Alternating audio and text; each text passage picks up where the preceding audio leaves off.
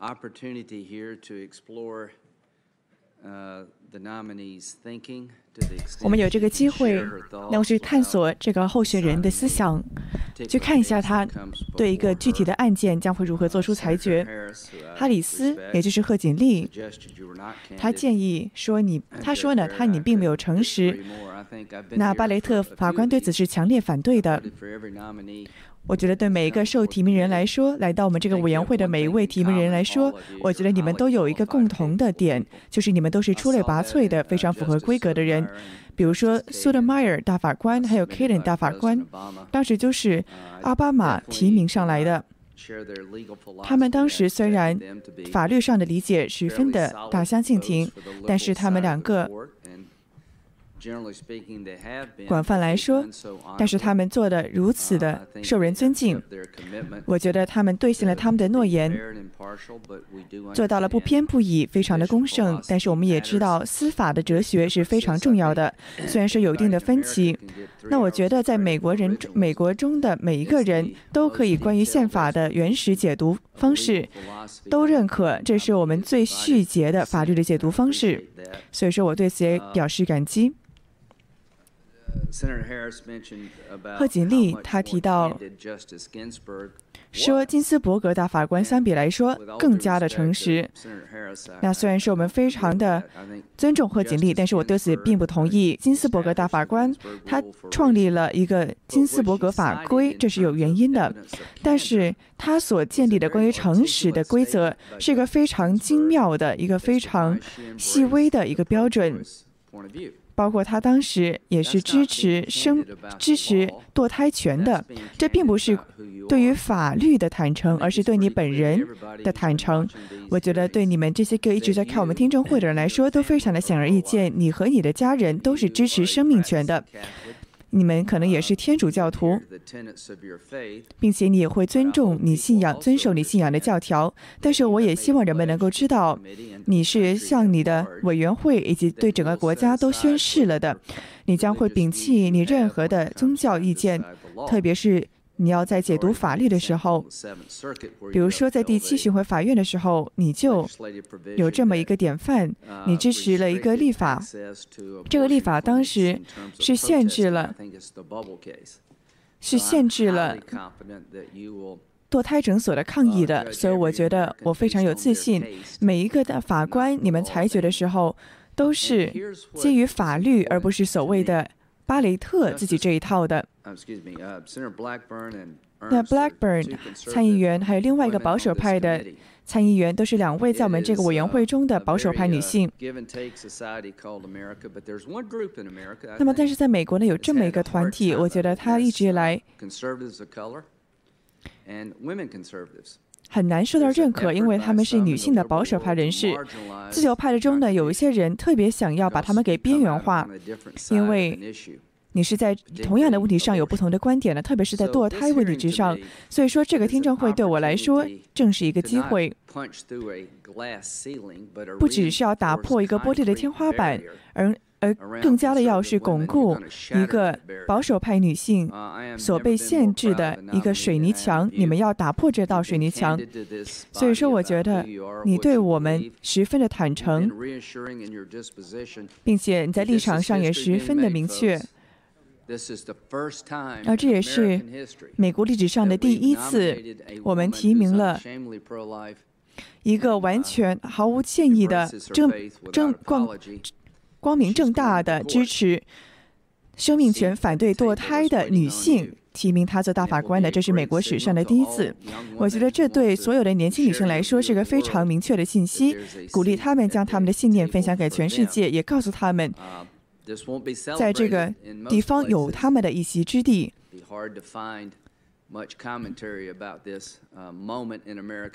那在美国的历史上的这一刻，或许这一点不不是那么的广泛的受到欢迎，但是我知道这对世界来说源远流长，也是个非常长时间的事情和历史。川普总统给了我这个机会去展示他的才能，我也相信 Sotomayor 还有 Kagan 两个大法官，他们都是非常出类拔萃的女性，她们有着良好的品格，有着坦诚、诚实的性格。我觉得你，巴雷特也正是如此。所以说，让我们谈一下昨天谈到奥巴马健保的问题。我们这个听证会好像是关于奥巴马健保更多，而不是关于你了都。那你知道，奥巴马健保真的是一个社会主义的一个医保计划。为什么我们这么多人反对奥巴马健保呢？因为他在过去被起草的时候，就是在当年的一个圣诞节，当时很多社会的事情都在发生着改变。比如说，你看到美国的经济，而就像我昨天所说的，作为一个南卡人的角度，我觉得奥巴马健保十分的不成功。我们本来是有五个交换的，但是现在只有一个选择。还有，你们的保费也是只增不减。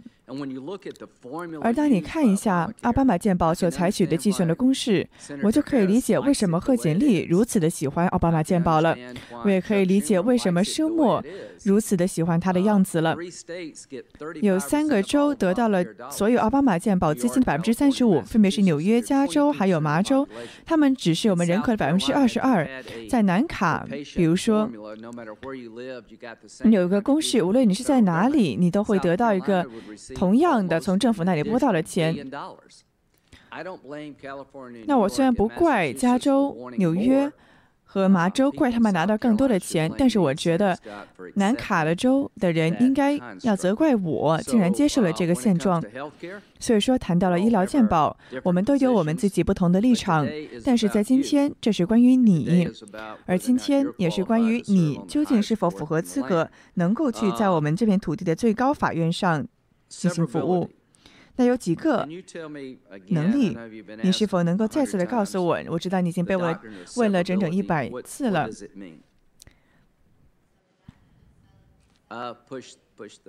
那你记得打开声音哦。Think so? No, I can't hear you now. It's not. There we go. There we go. Okay. There we go. So the doctrine of severability is a doctrine. 所以说这个条规呢，基本上就是关于这个对法律的解读。那这什么意思呢？就是说，如果你有一个关于奥巴马健保中的一条，那如果说其中有个不不符合宪法的法律的话，我们要看的是这其中的一部分是否会直接的被剔除呢？那么，以让法律能够得以保护呢？还是说呢，这一条具体的条规对这个法规是如此的重要？说如果这其中的一条规则被抽取之后，这整个的法案就坍塌了呢？那我们的这个假设呢？我们一直都是假设说能够是保持的。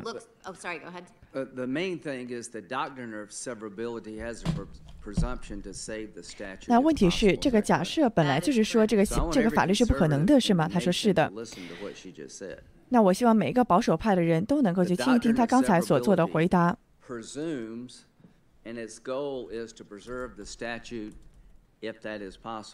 那么这一条规则呢，就是说要尽可能的保护一条法律。那么作为一个保守派的立场来看呢，我们是希望立法的机构去制造法律，而不是法官。那么这就是关于这个可分割性学说的一个道理。那如果说你可以保护你一条法律的话，你就会尽可能的去保护一条法律。那关于堕胎。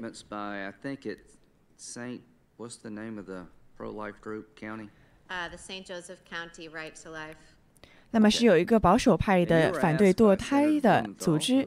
那你之前是问过一个 Bloomberg 参议员，你问他们说他们的政策立场是否是非法的？你还记得这一点吗？我记得他问我，我是否会采取任，我是否会保护我以前其他的政策立场，还是说呢，我是要拒绝罗素韦德这个支持堕胎的法案？那是的，我知道有人是采取了你在那个时候的言论，说呢是有这个关于犯罪的问题，关于这个定罪的问题。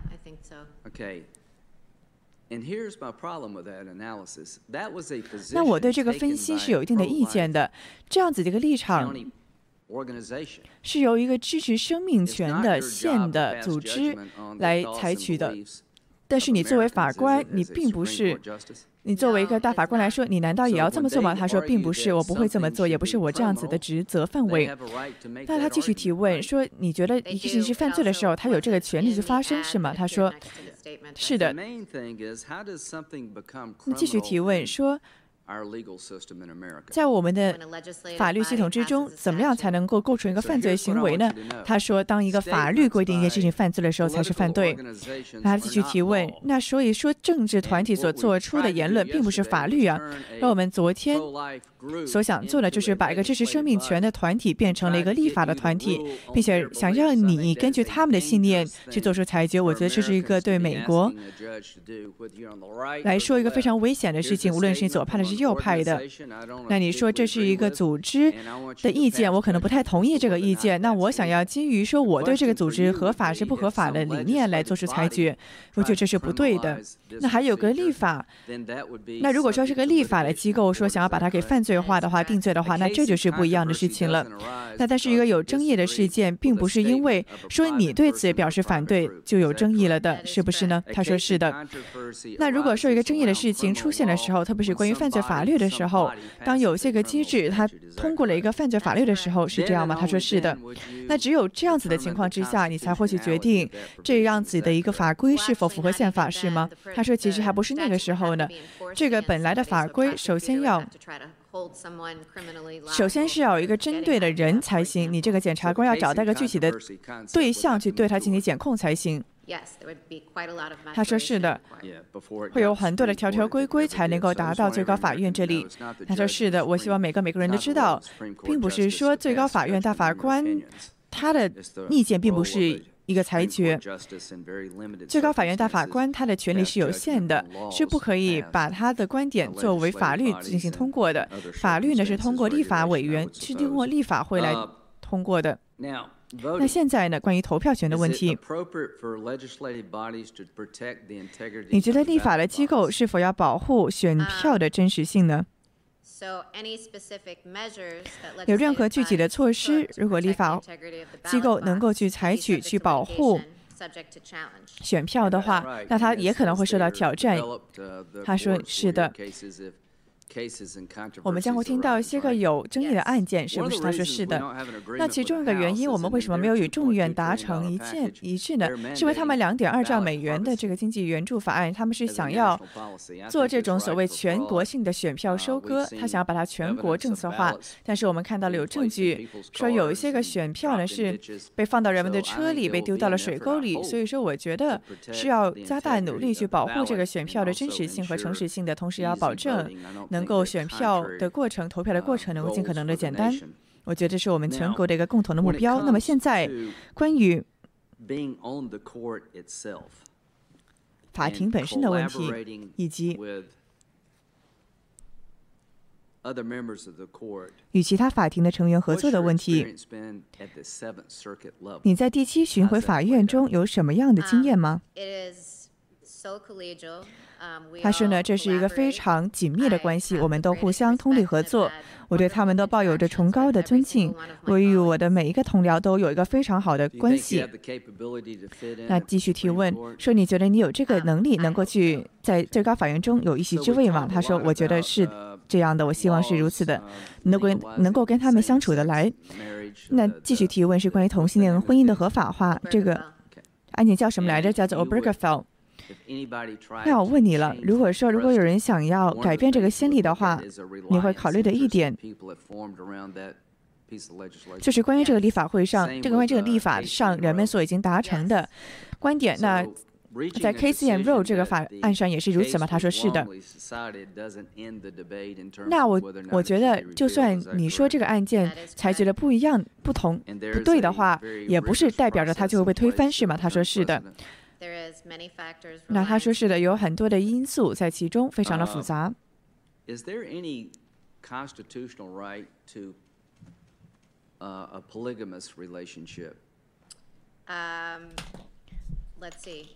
that might be a question that could be litigated at, you know, polygamy, obviously, 那 in many 那他是 places 提问呢，说 is 一 illegal 夫多 now. 妻这样子的是合法的吗？他说 That could be an issue 这可能是一个，那这个可能是会法法案法庭上提出检控的问题。那比如说呢，如果有三个人同时互相相爱的话，那可能会搞到法庭上去，你觉得是吗？他说是的，有可能会有人因此而提告。那你经常 被问到关于罗素韦德案，就是关于这个支持堕胎的法案。那有人还有关于这个 Brown versus Board of Education，就是 Brown 起诉教育局的这个案子。他说是的，那我觉得哎，Arano 参议员他列举了整整八到九个可能会被搞到法庭上的案件，都是有争议的案件。而其中一个原因，你为什么不能够告诉你们裁你如何裁决的原因，是如此吗？他说是的。那你说，Brown versus Board of Education。你不觉得我们会回到以前的种族隔离的这样子的状况，是吗？他说是的。我是这么觉得的。我曾经也在讲课中讲过说当时这个布朗是正确的所以说我觉得在书面上我也可以在委员会上进行澄清。那关于 hiller 有一个立法团体在全国各地呢有这个立法机制是关于这个枪支的拥有权的你对此知情吗？他说我对此知情。那关于 citizens united 这个法案这个法这个案件那我觉得你可能在这个心理之后我会再想要看看这个案件是吗？那我想要建立的一个中级主任 Heller，还有这个 Citizen United，还有这个 Roe Casey 这样子的案件，他们都正在受到提告，因为这个立法机构在此中有参与。你觉得这我说的是对的吗？我说，我说，他说是对的。那很有可能。关于这样子一个案件的裁决可能会打到最高法院上，但是你不可以给我们透露你的太多信息，你的裁决的方向是吗？他说绝对是这样子的。那比如说罗素法的案，还有这个 Um, 布朗告教育局案，他说并不是超级的先例是吗？他说是的，他们并不是。那为什么他不是一个超级的先例呢？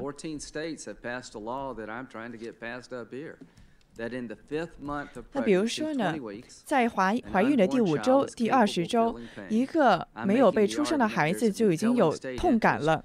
所以说呢，我们如果说想要保护，那在全球呢，就只有七个国家允许在第怀孕的第五个月进行自愿的堕胎。那我刚才所提到的这些个事情，将都会被提到法庭上，也在未来也会成为问题。我要问你的是，你是否，如果要你裁决的话，你是否会听取双方的意见呢？他说他会的。那我能说的呢，就只能说，我在这个方面见到了很多的人，他们都是非常出类拔萃的人。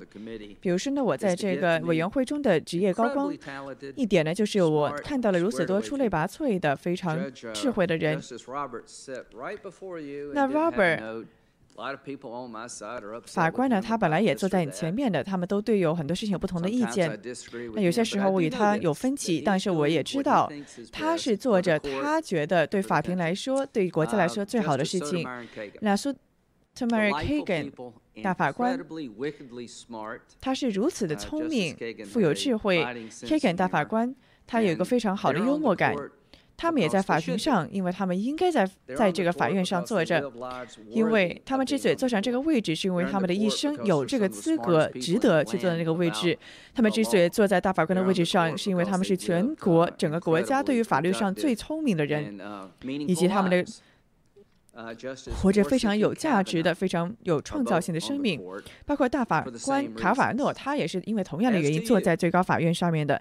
那我觉得对你来说呢？你也是与他们同舞的，与他们是一舞的。我觉得你也是为什，这也是为什么你应该去到最高法院任职。我觉得呢，美国，如果你能够在最高法院任职的话，将会受益。你或许呢？会提供一些个美国人所分享的价值，你的人生经历也有可能会让法庭更加的完整。同时呢，你也会尊重事实以及法律，以及你也将会启发许许多多的年轻人，就像金斯伯格一样，年轻的女人就像金斯伯格一样，就像 Sotomayor 还有 Kagan 这么做的，以及你所将要启发的那些个年轻的女性。他们没有这么多的典范，因为你知道现在的媒体世界实在是不太对他们友好，所以说这一点将会发生改变。对我的民主党的朋友们来说，我知道你们为什么这么反对，我也知道你们想要这个法法院去按照一个不同的方式来行事的。我不质疑你们的动机，我也想要感谢你去进行这样子的听证，能够具有尊重的，能够有挑战的举行这个听证会，而这个过程呢将会在这里继续的进行。而作为委员会的角度上来看呢，我觉得我们正在正道上、正轨上。那希望呢，能人们能够说，就算你持反对意见，就算你持非常强烈的反对意见，你也不是那么的不可被反对。那有请 Senator Feinstein。那非常感谢你，主 席。那法官，我首先要说，我非常的高兴看到你的家人再次来到了这里，我也希望他们也感受。他们也能够为你感到自豪。那你知道吗？我是在想我自己的孩子和孙子，这真的是一生难得的一个经历。所以我希望呢，他们也把他们作为，他们也把这个作为他们生命中非常难忘的一天。那昨天呢，你谈到了。加州对德州的这个案件，那么这个案件现在是要打下、要撤销这个奥巴马鉴保的。那我觉得你刚才提到了这个权力分割的问题，就是说问法院能不能够去支持奥巴马鉴保。如果他说。个人的强制医保是符合不符合宪法的话，要怎么办呢？那你昨天说到这个问题，并不是在法院上的问题。那在我看来呢，罗伯茨大法官以及大部分的法官，他的确是把这个可分割性带到其中的讨论之中的。那么其中有一个案件是叫 MFIB Federations of Independent Business。打这个 Sibelius 这个案件呢，他们也是由这些个大法官做出裁决的。他们当时是五比四。那么这个大多数呢，其中包括金斯伯格，他们当时是一致的打破了一个法律中的一点，就是这个要扩大医保的条规，但是他允许让接下来剩下的法律能够继续的保持，因为他们觉得呢，去除了这一点，这个法律仍然能够成立。那斯嘉丽亚大法官是对此反对的，他是说，这个这个其中。的一个强制性条规的一个不符合违宪性，它就会让整条法律全部失失效，包括让整个奥巴马健保全部失效。换句话说呢，这个斯嘉丽亚大法官觉得这个法律师不可以被分割来看看待的。不可以分开来确定这个法律它到底哪一部分符合宪法，哪部分不合宪法。那你呢？对这个法官，你应该是分享着很多相同的政治理念的。那是否会？那当然也不是说你一定会达成相同的结结论，只是说今天你能否与我们解释一下，你是否会同意或者不同意斯嘉丽亚大法官的观点呢？特别是在这个 NFIB 还有 National Federations of Independence。business。那这个关于这个案件来说，你会怎么做呢？那我昨天已经谈到了这样子的问题。那么这个可分割性的学说问题，首先呢，就像你刚才所提到的，大部分大大多数裁决，他是说呢，就算这个其中的一个条规不符合宪法，但这个法律可以一分为二的看。那当时呢，斯嘉丽亚大法官他当时提出了异议的，是反对意见的。那你看到在加州打德州这个案件中呢，其实它其中这个问题的本质是不同的，有两个原因。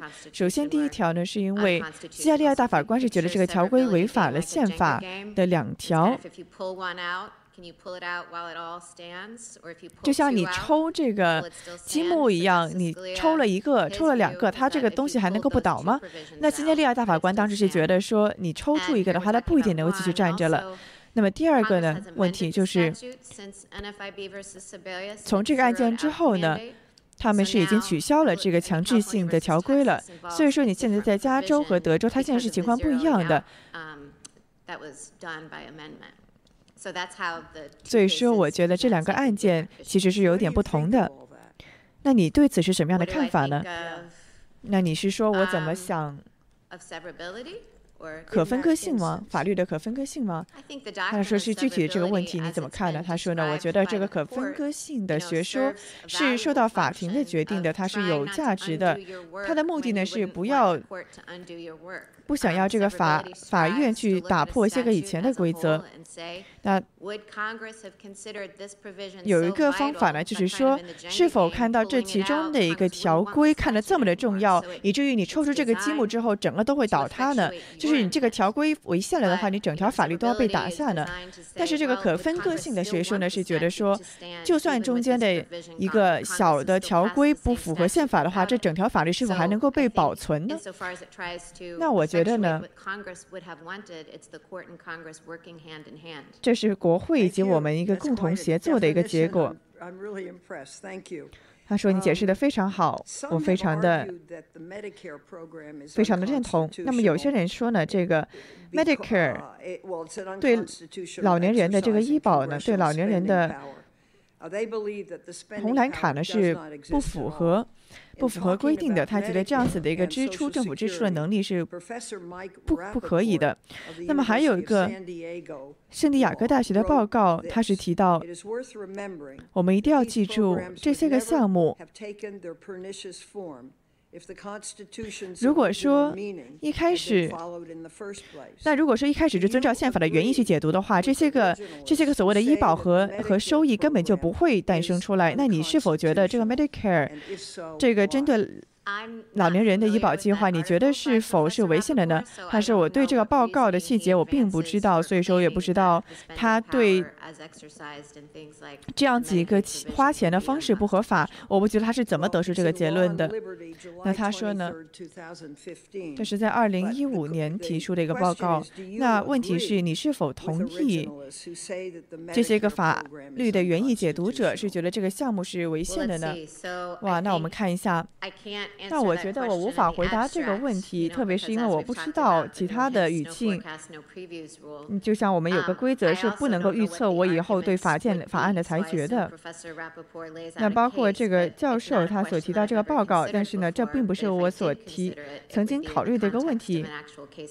那就算我真的考虑过的话，这真的是一个具体的法案以及争议性的事件，我是不可以透露我的裁决方向的。那我是觉得呢，这个 Medicare 项目在我们国家是个很大的项目。那再让我问你了，上个四月的时候，就是我们刚刚过去这个四月，最高法院呢是防止了威斯康星州不让他们进行一个地区法院的一个裁决。这个裁决呢，本来是要延长这个州进行缺席选票的。这个期限的，本来这个法案呢是能够给选民更大的权利去进行缺席选票的。那么金斯伯格大法官当时是反对了这一点的，他批评了这个法案的大多数，说他们是把头埋进了沙子里面掩耳盗铃，去刻意的忽视这个病毒所带来的风险。他也强调说，这个法院以及选举的官员必须要得以能以去非常快速的去解决公众健康的危机。他也提到。说最高法院是，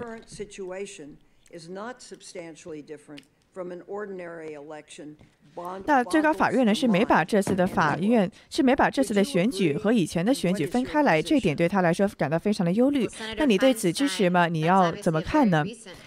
那这当然是一个非常最近的案件了。那在这个案件之中呢，这个法最高法院不得不要解决这个宪法上的问题。那所以说了，我就像我刚才所说的，这个事情我其实是无法作答的，因为这基本上呢是是要我去代表着最高法院的意见去提前预告我的态度，我觉得这个这这个是被规定是不可以这么做的。那我会告诉你，在这个在我这个地区的巡回法院之中，可能会有相同的案件吧。那好吧，那我再换个方式问：在川普总统宣布了你的这个提名之后，你提到了斯嘉丽亚大法官之前的哲学理论，你说呢？他的司法上的哲学就是我的司法上的哲学。那在在两千一三年的。这个言语的裁判之中呢，当时斯嘉丽亚大法官是质疑了这个投票权利法案的重新启动的，他当时是反对这一点的。他说这一点是无法证实我们需要这个法案。他是觉得呢，国会之所以再次的让这个法案生效，是因为一个现象，这个现象叫做这个。正这个种族上扣帽子的一种推动，那我觉得你读到这一点的时候，你是怎么理解的呢？你觉得这个投票权法案它的历史，你又是怎么理解的呢？那当我说到斯嘉丽亚大法官的理念就是我的，我当时的意思不是说每一个他做出的裁决，我也都我会亦步亦趋的去跟着他这么做。我不是说我同意他的每一位裁决。我当我当我说他的司法理念是我的时候，我的意思是说呢，他的这种进行法律上测试的理念是与我有共通点的。所以说，关于这个投票权法案，我觉得他当然是在公权运动中一个非常大的胜利。那现在在我脑海中有一个问题。那当然了，我的观点是，我们将一直都希望得到这一点，这是我们民主的一个结晶。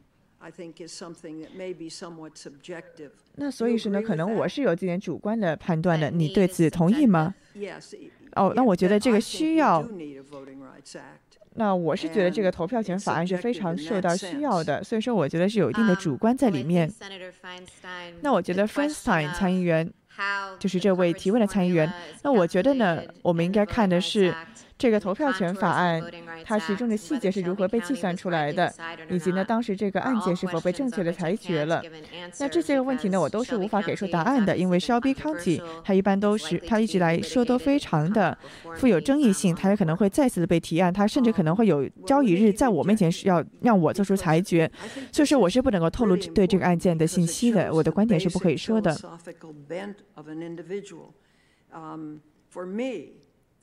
那对于我来说呢，这个投票权法案是十分的至关紧要的，它也定义了我们整个的选举系统。那对我来说呢，就非常难以理解，任何人想要去摒弃这个投票权法案，这对我来说是不可思议的。那你对这一点的看法是如何呢？那在我看来呢，肖比郡，他们说他们的这个医保覆盖的计算计划是有问题的，是已经过期了，太老旧了。那我个人理解是就是这样了，我还没有看到这个案件太多的细节，但是我知道关于这个投票权法案的一切，目前为止还是安全的，包括他。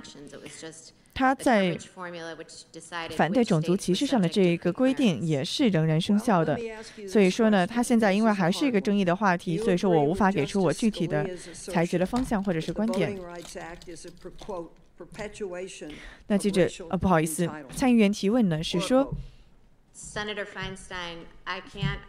你到底是怎么看的呢？是否反对这一点呢？他说 f r a n s t e i n 参议员，我不知道斯嘉丽亚大法官当时这么说的时候是什么意思。那他当时，他如果提出这样子的言论的话，这也不是我可以做出评论的，因为这是一个 Shelby County 这个问题是一样的，如出一辙的，是我不能够表达我的意见的。他是呢，我并不需要你正式的表态，我只是想问你，你是否觉得这个种族上被扣帽子的这种推动是存在的吗？那我觉得这还是回到你刚才的这个医保具体的问题之上。那我觉得呢，这一点就是这个问件的案案件的争议的最中心。所以说，对于这个 Shelby County。这个案件我是不可以表态的。好的，那我们再谈一下工会的权利、工人的权利。那么之前有一个案件的这个 Care Fusion 公司，你当时在这个公司的裁决之中呢，你是维持了多数的意见，你是觉得呢，在工过工作场所中的。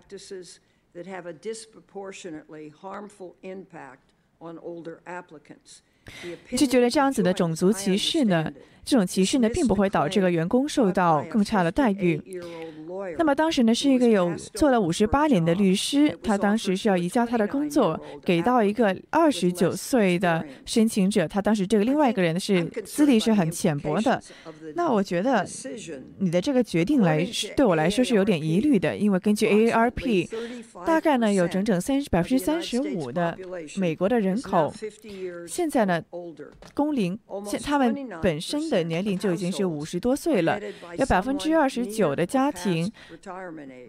他们这个一家之主都是退休人士，他们没有任何退休金，也没有储蓄，也没有存款。那一次又一次的研究都发现，这个年龄上的歧视仍然是一个非常明显的阻隔，对老员工来说是一个非常。大的阻隔，而更加年老的工作申请者，更多时候是被拒绝面试的。相对于中层年龄的员工来说，现找工作的人来说，那还有这个女性也是在找工作上受到了更多的劣劣势。那这个 AA，那这个组织呢，他还发现，在布什执政时期，有很多的老一点的工人，他们不得不改变他们的退休计划，要继续的工作。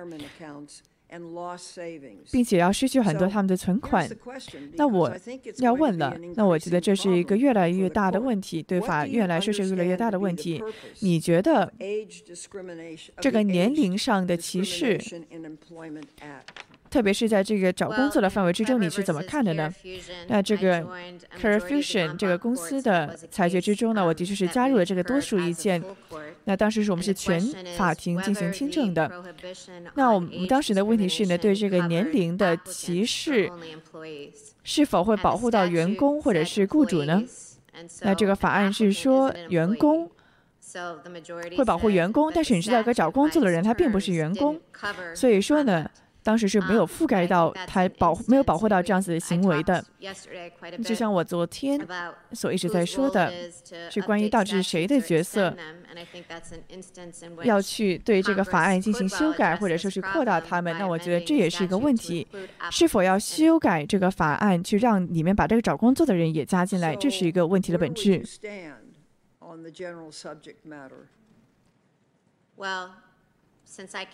那关于这个工作场所中年龄歧视的话，你是怎么看的呢？那他说我不能够按照我这一套来说呀，所以说你要看到不同的州、不同的层级的法院对此有什么样的裁决。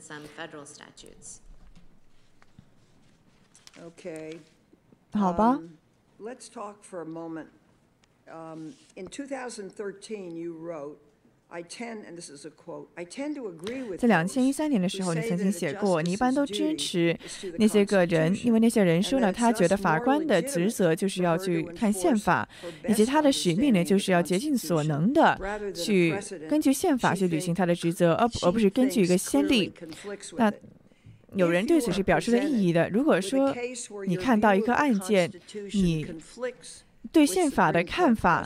是与最高法院做出的先例的裁决相悖的话，那你会怎么样做出裁决呢？你是到底是要遵从宪法本身，还是遵从先例呢？但是我非常高兴你问了这个问题，因为这一个事情昨天也提到很多，我也非常高兴的有这个机会去说清一下前言后语。那首先呢？你说的我写过的这句话，其实我是在去引述其他两位学者的话，但是我的整个文章呢，大意就是说，我要去捍卫最高法院现有的法规，也就是说呢，要去捍卫、去支持以前的先例。那我昨天也提到了，那有一些个。啊有一些个人，他是觉得要完全的反对这个遵循先例法的 stare decisis。那还有人呢，就觉得实在是太遵循先例了。那我会说，哦，这是这样的，我是支持最高法院做事的方式，这也真的是这样的。那么还有另外几个好几句呢，其中提到的是，我可能要提一下。那我是说呢，一个新的多数的裁决不可以只是根据投票来做他的裁决。他们必须要非常的确定，他对宪法的解读就是一个正确的解读，而且其中的利益不要让不要推动他这种多数的裁决。那在这方面的不确定呢，就是让我们要继续保持现状了，最好是要保持现状。那听起来好像我是在要去推翻这个遵循先例的规则，但是不是这样子的，我并不是这个文章的主旨。那感谢你，非常感谢你。那我们也非常的高兴的看到你美丽的家庭来到现场，非常感谢你们大家。Judge. Uh, welcome back. Thank you, Senator. I want to compliment you for uh, doing. 那欢迎回来，感谢你参议员。那我首先要称赞你回答问题回答的如此的出色，以及呢也回答了很多关于你做决策的过程。你十分的直白，十分的坦诚，也富有思想。你也展示了一个非常巨大的对法律以及宪法的尊重以及了解。你也向我们展示了你的司法的方法是十分的有利的，但是同时也是保有一个开放的理念以及非常公正的。最重要的是，你非常的明确，你十分的理解你作为法官一个合适的责任。那。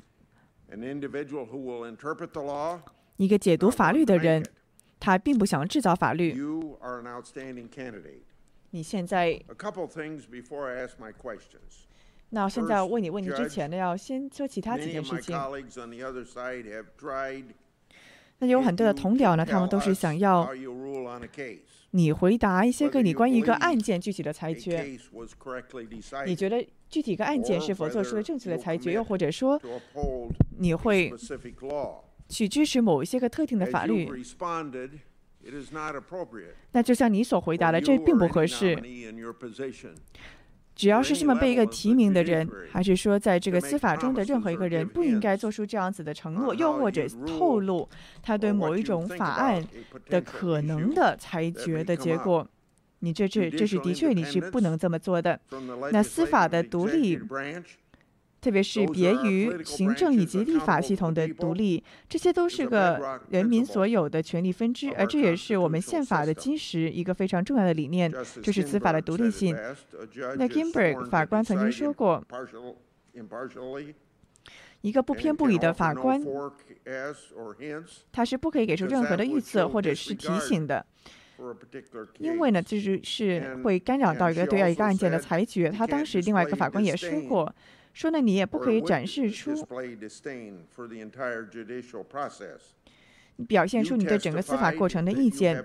那么你之前作证的时候，你是说过你是没有做出任何的承诺，说你对一个法案就会怎么怎么样裁决，你是没有做出这样子的成就的。这正是因为你知道，作为一个司法的提名人，从来都不应该去承诺什么，去交换得到一个参议员又或者是总统的支持。那最重要、更重要的是，我们昨天看到了，那其实星期一也看到了，那些个民主党人他们的政策、他们的策略仍然是用一些个恐吓的、以及扭曲的、以及这些个质疑的方式去针对你。他是想把你塑造成一个对奥巴马健保的一个真实的威胁。还说你会撤销那些个对有基础病的人的保护，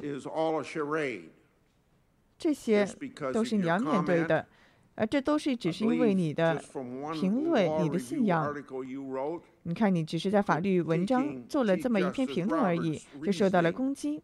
你当时只是质疑了罗伯斯大法官的裁决，也就受到了邓启而攻之。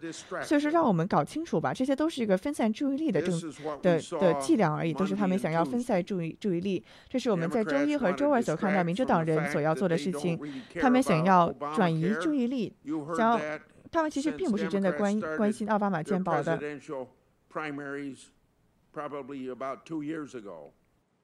在两年之前这个总统的初选之中，民主党人呢是想要。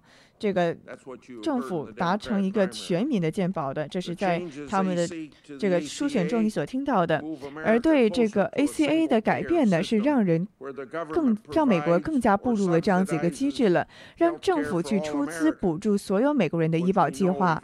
我们也知道，到头来这样子就会这样子就会到来一个政府对医保的全面管制。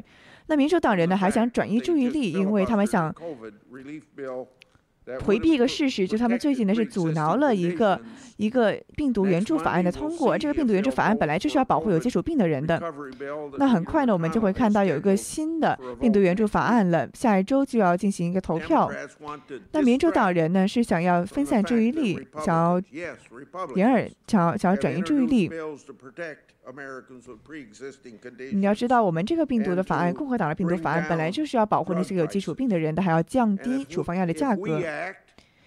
那如果说我们做出了行动的话，他们就不怕你在以后去取消这个对基础病的保护了。那事实上，因为有这样子的机会。我们还有去降低药品价格的机会，这是一个很大的法案。但是民主党人却说，舒默他这么做是不受欢迎的。这都是因为民主党人更关心选举。那共和党人是通过了很多的法律，去去通过很多的法案和法律。但是民主党人呢，是是在阻挠这一点，不让我们药品价格降下来。民主党人呢是想要分散注意力，他想要转移一个事实。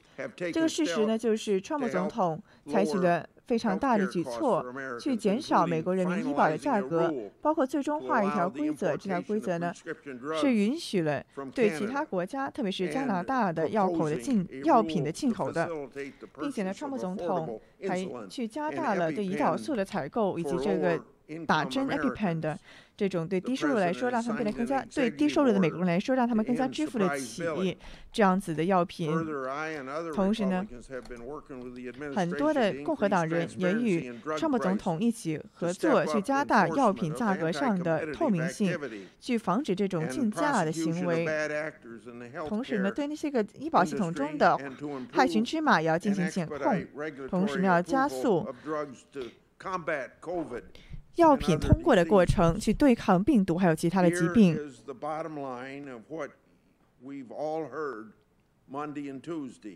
但是呢，星期一和星期二我们听到了就这一点，就是这个民主党人呢，他们是无所不用其极的。想要去阻止这一点，只要不符合他们自己的目标，只要不符合他们自己这个想要达成全民医保的计划的话，他们就非常大力去阻挠。而美国人一定要记住，这个听证会本来的主题是什么？都是关于这个巴雷特你本人的资历能否去最高大法院进任职，也不是这个法听证会不是关于医疗健保的。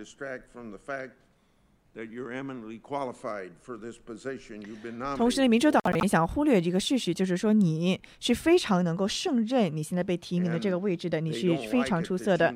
他们也不希望你知道，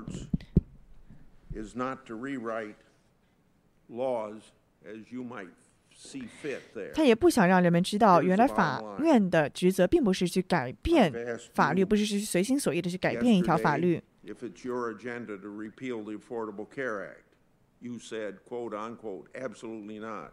那昨天问你了，说你是否会取消奥巴马健保？你说绝对不会。你说你从来都没有向任何人承诺过，在奥巴马健保上会怎么做，或者是在任何问题上对任何人做出过承诺。你也从来都没有做出过什么保证，也没有被要求过做出什么保证。你也非常的明确，你将永远不会做出这样子的保证。letters in the record from state legislative leaders supporting this nominee. Without objection. 那我想要读几封信是支持巴雷特法官的。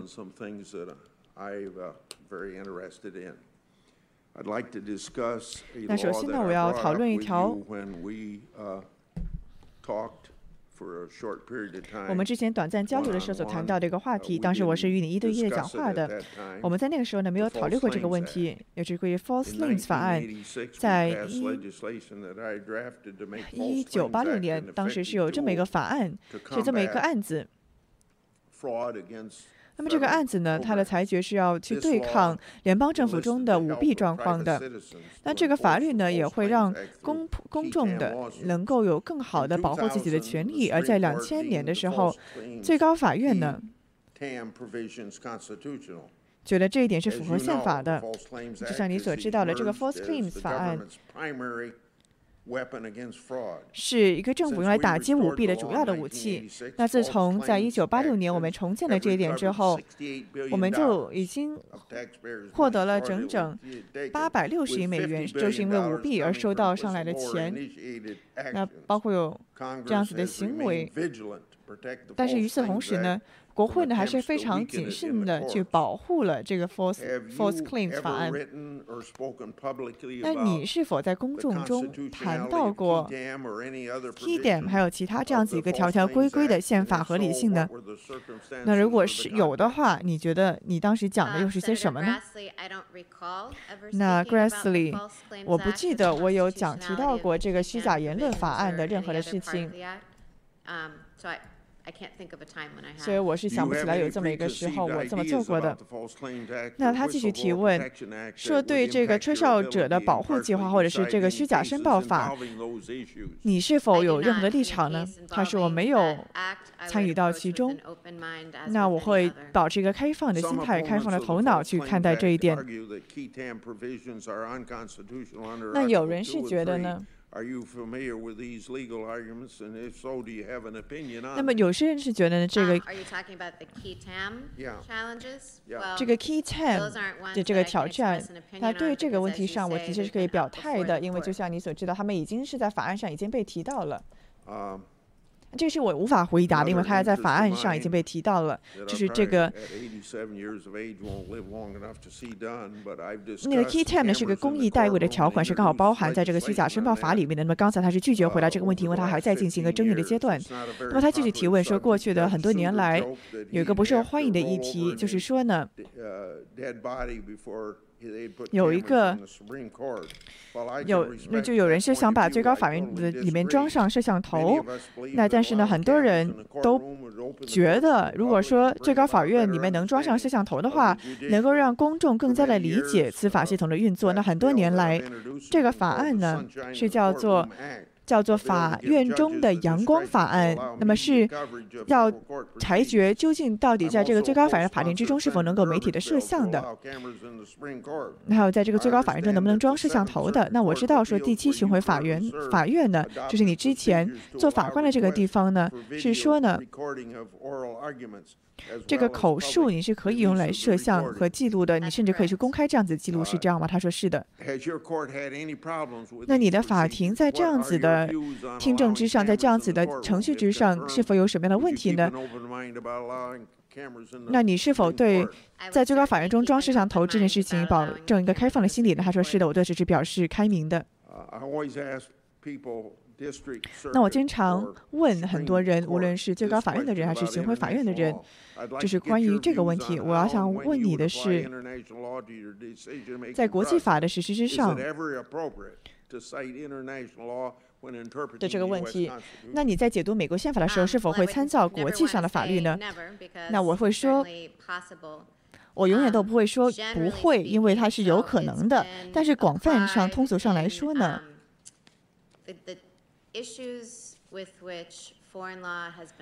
那你关于这个外国的法律究竟适不适用的问题是有一定的辩论的。那地方法也有这样子的争议，想要去找出这些个权利本质是什么。那这也是我们人民的传统之一。也想看一下人民广泛来说是怎么看的。在我看来呢，美国的宪法，它就是美国基本的法律，所以说我不觉得它会受到外国法律的限制或者是控制，因为我觉得宪法是反映了出我们作为美国人已经做出的根本的承诺。那下一位议员提问。Apologize. I've got a comment to Yeah, no, out on of this. sight, out of mind, I apologize. Okay. Um, Thank you. Can you hear me, can you hear me all right? Yes, sir, loud and 那 clear. 听得到吗？听得很清楚。It, uh, incidentally, for those who are 那对那些个在看这场直播的人你们可能觉得我们十分的分裂那特别是关于这个法庭上装不装相机的问题最高法院中装不装摄像头的问题那我对此是表示支持的他也知道关于这个虚假陈述法案我也是有我的观点的所以说在这样子的领域之上我与这个参议员是达成了合作的。那我也是希望这个主席能够同意。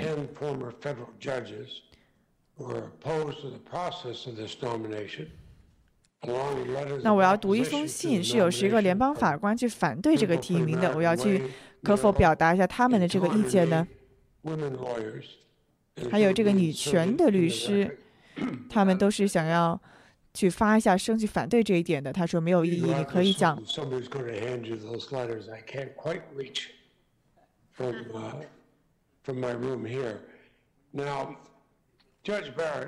那 uh, 巴雷特法官那很高兴又次再次见到了你。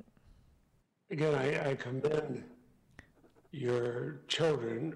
I'm sure this is 我也看到了 fascinating. 你 I'm 的 sure 非常出类拔萃的孩子来到了这里这的确是一个漫长的一天我觉得你也可能感同身受吧那这就是民主的一部分也问这样子的问题也是非常重要的一个步骤。那我们被告知呢是有一些个最近这个奥巴马鉴宝的这个要推翻奥巴马鉴宝这个法案之中，我们是不知道你具体的会怎么裁决的，但是我的确知道你是曾经反对了罗伯茨大法官支持奥巴马鉴宝的这样子一个言论。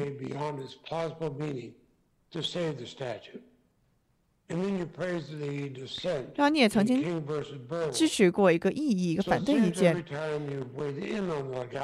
那所以说呢你的确.是在这个法案中有所意见。那你后来也得出了一个结论，就是奥巴马健保是违宪的。而在过去的两周之内呢，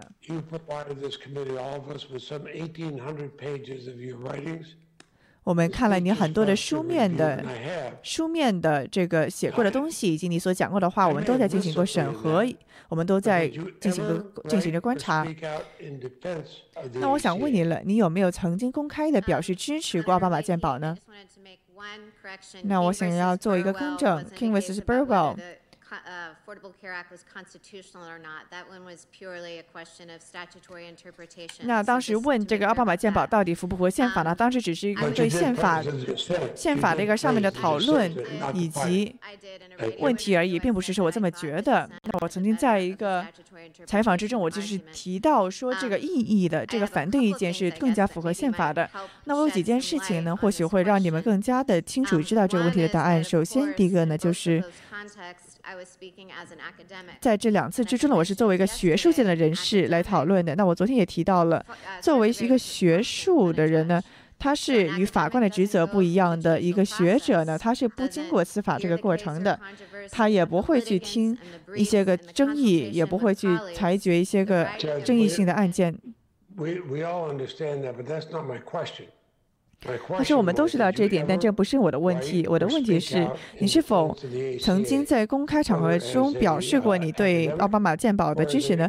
无论是作为一个学者还是说作为司法司法部门中的一员你是否可以就回答一个是或不是呢？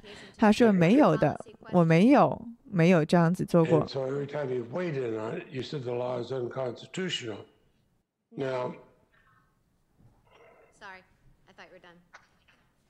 well, and the court, um, of course, have to under, under, um, it's going to have to look at both sever- severability, standing, constitutionality, 那继续在问这个关于宪法合法性的问题，这个奥巴马健保是否符合宪法的 You 问 haven't 题？ written on uh, severability of the ACA, have you? I have not. 那他说我并没有对此做出过意见 And 或者是 uh, 裁决。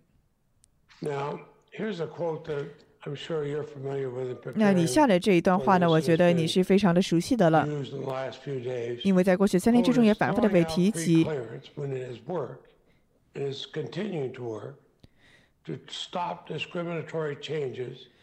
说呢，要停止这种反，制止这种歧视的行为，是一个非常让你不沾湿自己的风暴。那我觉得这是在 Shelby County 中所提出的意义，是吗？他说。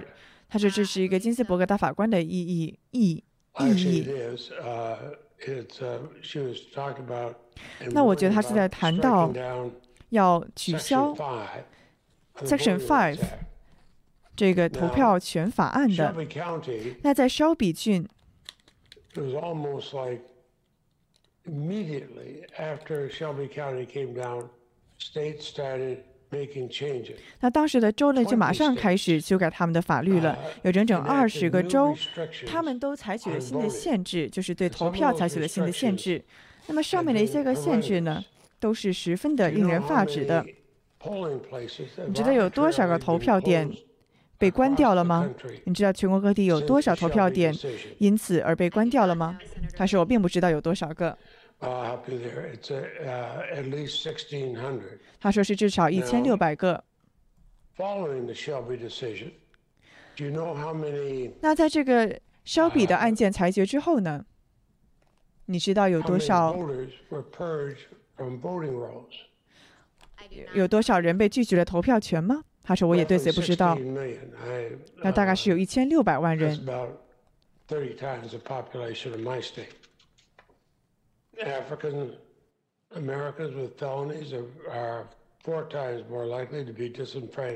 而且有整整四倍增加的可能性，你可能会失去投票权。”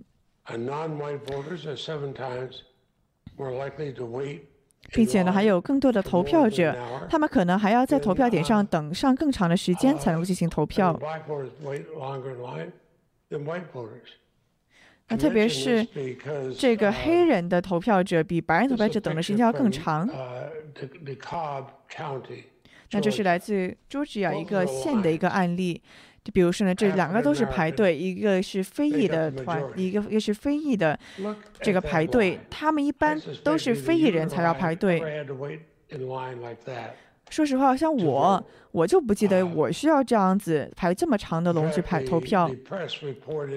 那其实呢，还有媒体报道说呢，就在今天到今日，这些个队可能要排上好几个小时呢。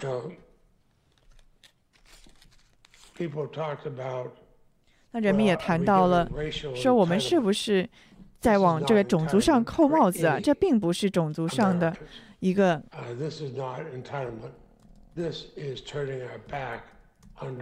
他并不是这样子的，他正在威威胁着我们的民主。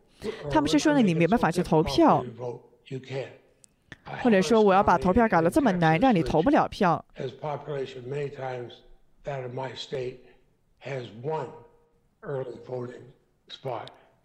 那比如说呢，有一些个地方，他们本来就本来就很难投票了，他们还要开好久的车到那里之后还要等好久才能够投上这个票。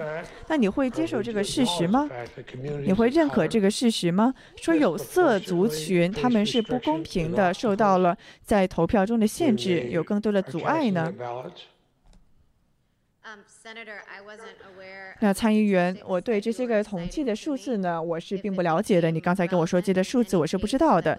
如果说有关联的话呢，那我当然还是会保持一个开明的心态去面对这一点。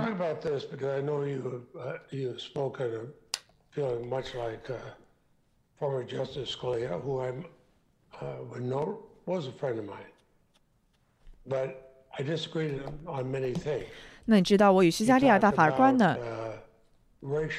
虽然说我们是有这个分歧，我们是有一些分歧的。比如说呢，他说这是 racial entitlement，但是呢，其实他并不是的。那么在金斯伯格看来呢，他当然当时是提出了异议的，在这个肖比案件中他是投出了异议的。那我要提，之所以要提到这一点呢，是因为一个法官不应该。要掩耳盗铃的去忽略事实。那我觉得呢，巴雷特，你可以去创一个新例先例。因为你也知道了这个问题可能会有朝一日到到你自己的面前。但是你知道最高法院是最后拍板的这个地方。因为法律上是这么规定的，最高法院是最后一站了。所以说你不告诉我你的意见，让我有点担心。我曾经也问过格萨奇大法官，也问过卡瓦诺大法官这样子的问题。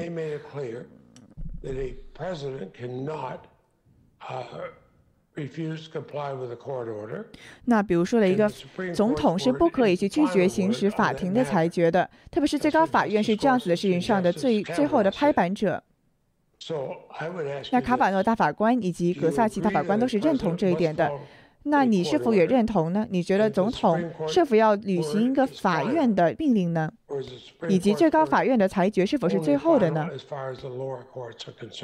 还是说按按照法律才能说是符合规定呢？还是要说最高法院不是最后一个拍板者呢？那首先我要说的是，我知道葛萨奇大法官以及大法官他们都说过，没有人是凌驾于法律之上的，我也同意这一点。但是呢，我昨天也与 Senator Lee 谈到了，有个地方是提到呢。法庭、法院是没有任何的力量，也没有任何的意愿。换句话说，我们不可以做任何的事情去加强自己的意愿。那我与你谈话的意思中，就是说呢，作为法律上的一个问题呢，最高法院的确是有最高的诠释权的，但是最高法院无法控制在此之后发生什么。那无论是最高法院也好，联邦法院也好，是没有任何的权利，也没有任何的意愿的。所以说，是要靠另外的权力分支的机构。去履行他们自己的职责。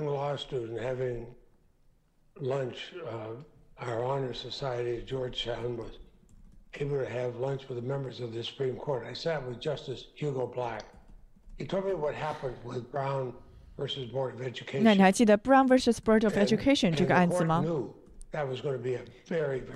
当时呢，这个法案就知道这是个非常棘手的案件。这个布朗诉托比卡教育局案是个非常棘手的案件。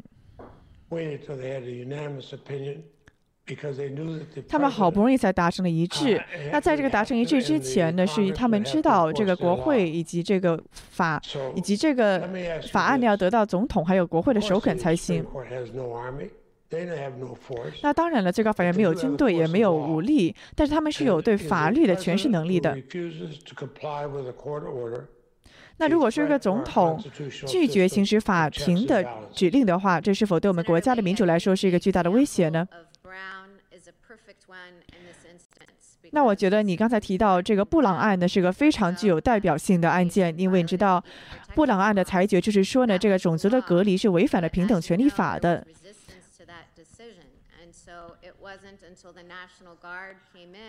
那当时呢，是这个国民警卫队进行介入了之后，才让当时这个州长去允许了这个种族的融合能够进行，因为当时他自己做不到。那我理解这一点，但是。我问你的是呢，这个总统如果他拒绝去履行法院的指令的话，这是否是对我们政府的、对我们宪法的一个威胁呢？就像我所他回答说，就像我所说到的，最高法院是无法控制这个总统究竟究竟究竟服不究究竟要不要遵从这个规定的。像当时在内战的时候。林肯总统也当时不愿意去履行一个巡回法院的指令啊，所以说呢，我们是无法控制这个总统是怎么反应的。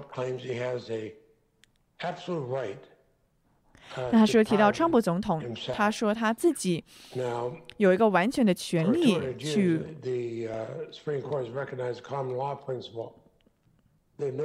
是这么做的，但是呢，我们知道没有任何一个法官可以独立的做出裁，没有没有不是说自己说了算的。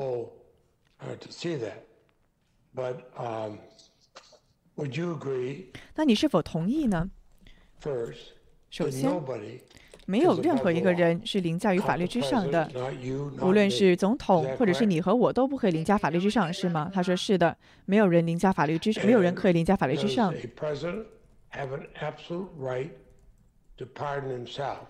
以及是否一个总统有完全的权利为他犯的一个罪而免责呢？而免罪呢？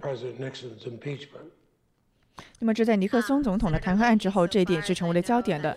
他的回答是呢，据我所知，这个问题从来就没有真正的受到被提提控过，或者是被真正的被逻辑分析过。这个问题无论他出没出现吧，他的确是需要法律上的分析，特别是要看到这个赦免权它的范围到底在哪里。所以，我觉得它仍然是一个开放的问题。那我还没有经过这个司法的程序去做出裁决呢，所以说在此上并不可以表态。willing to say that no person, not you, not me, not a president, is above the law. 那你刚才才说你和我或者总统都不是凌驾法律之上的呢？I, I find your answers somewhat incompatible, but those are your answers. You have a right to say what 那虽然说你前后有点矛盾，但是你想想怎么说就怎么说吧。那你是一个法律的原意解读者。Why the framers include the foreign and domestic emoluments clause in the Constitution? 那你可否解释一下这个具体的关于宪法的问题呢？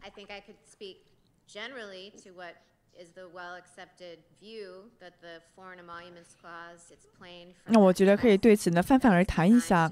那这个法案呢，它是要防止外国的势力的影响的，并不让不要让他们影响到我们的政府事务。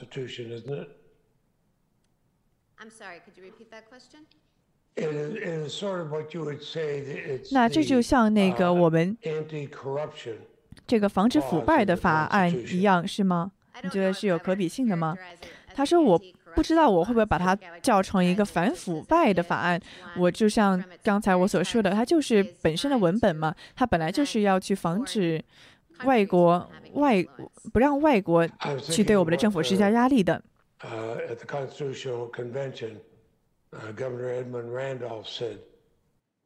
那宪法大会之上呢？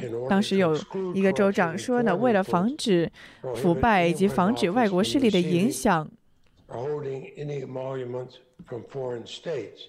是要保护这一点，不能让其受到影响的。那现在我们看到有整整两百个公司，他们是。与这个川普本身的财产有关系的，有两个这种外国的公司或者是机构呢，是与这个有关系的。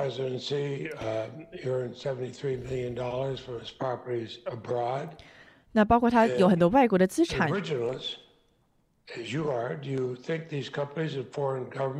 那作为一个园艺主义者，你是否觉得这样子的财产、这样子的机构是属于外国政府的范围之内呢？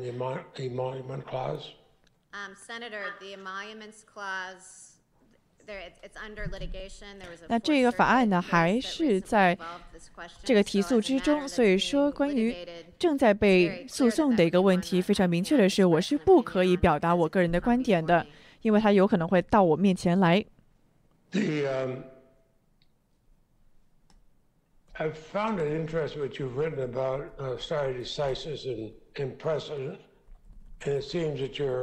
Willing to depart from it, and that's uh, as a justice, I suppose you could do what you want, but 那作为一个大法官，你可能可以想怎么做就怎么做吧。但是当时呢，罗伯茨大法官是有一个多数性的意见，当时是反对了一个路斯安那的法案。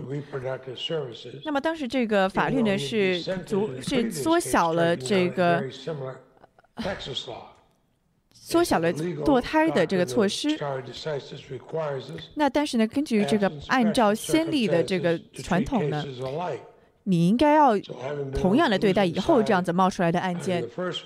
那所以说，至少在第一个这样子的案件之中，他就采取了这么一个立场的。那你是否？会同意说他在这个案件的裁决中是遵循了先例呢？他是有历史上我从来都没有见到一个大法官说呢，说说推翻一个法案是不合适的，因为你也知道，最高法院中有个案件是说呢，州政府是可以把。在这个同性之间的这个关系判定成非法的，那么当时后来是又被又盖过去了。那比如说 Brown vs. of Education，它也是推翻了之前那个法案。所以说最高法院也一直都在保持这个观点，就是说在某种特定的情况之下，推翻先例的确是一个法院应该要采取的正确的决定。I would urge you to read what Chief Justice Roberts said at the opening of the African American Museum in the Smithsonian. 那我是希望你看一下罗伯茨大法官之前所说过的一看说过的说过的话。